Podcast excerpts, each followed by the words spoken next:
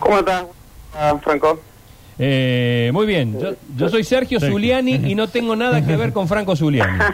Pero te, Eh, no te asustes, no te asustes. pero te digo una cosa, mi hijo se llama Franco Zuliani Todo bien. y acabo de llamarlo al trabajo, a ver si está en el trabajo Si no y no anda. anda sobrevolando Córdoba y me dice que no. Claro. Pero, pero hablamos con el otro Franco Zuliani y nos dijo que tampoco estaba sobrevolando. Bueno, vamos por partes. ¿Salió de Altagracia o no salió de Altagracia?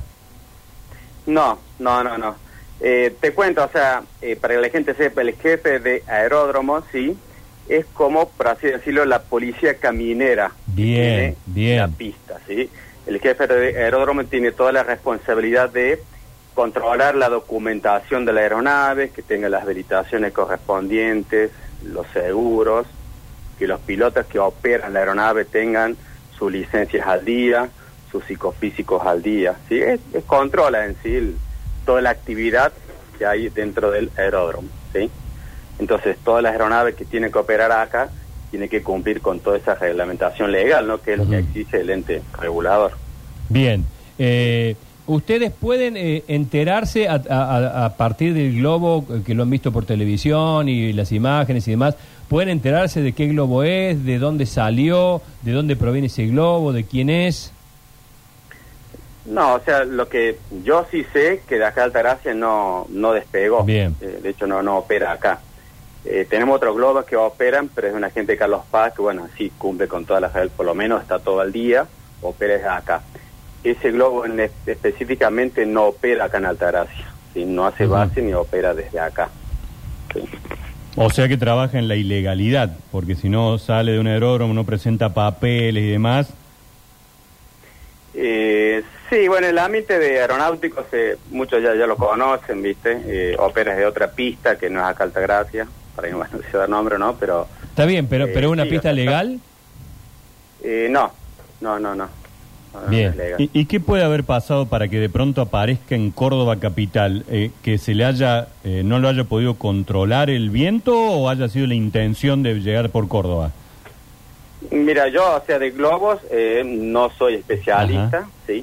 Pero globos, por ejemplo, se navegan con las corrientes de aire, ¿sí? Vos a distintas alturas, ¿sí? Que vos le vas, tenés distintas direcciones de corriente de aire. Sí. En base a eso vos buscas las alturas y vas haciendo la navegación, ¿sí?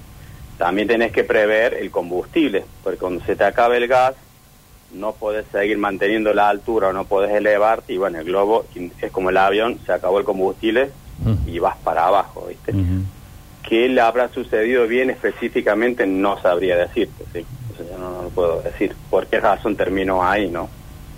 Eh, bueno, eh, Para volar tenés que tener permiso, a ver, mm, eh, no sé si Claro. será el correcto de uso de espacio aéreo y todo lo demás. Sí, te cuento, tanto aeronaves, helicópteros, planeadores, globos aerostáticos, ¿sí? Eh, llevan como una habilitación que es, por así decirlo, para que la gente entienda, es como un Claro. ¿sí? Donde tiene una inspección técnica, se controla todo en pos de la seguridad, ¿no? De que Eh, ¿Eso es otorgado por ANAC, Javier? Sí, es por ANAC. La Administración Nacional de Aviación Civil es el ente que regula toda la aviación deportiva y general en Argentina. ¿Sí? Bien. Eh, bueno, eh, quedamos entonces con la certeza de que esto se ha tratado, y esto lo decimos nosotros, digamos para no comprometerte, se ha tratado de un vuelo ilegal. Sí, sí, sí, estimamos que sí, porque desconozco que haya despegado algún algún otro aeródromo habilitado. Bueno, Claro. investigará la, la autoridad que le compete investigar estos casos ¿no? de infracción aeronáutica. Bueno, eh, gracias por, por esta aclaración. Te mando un fuerte abrazo. Fuerte abrazo, Sergio. Gracias a vos por llamar. Hasta luego.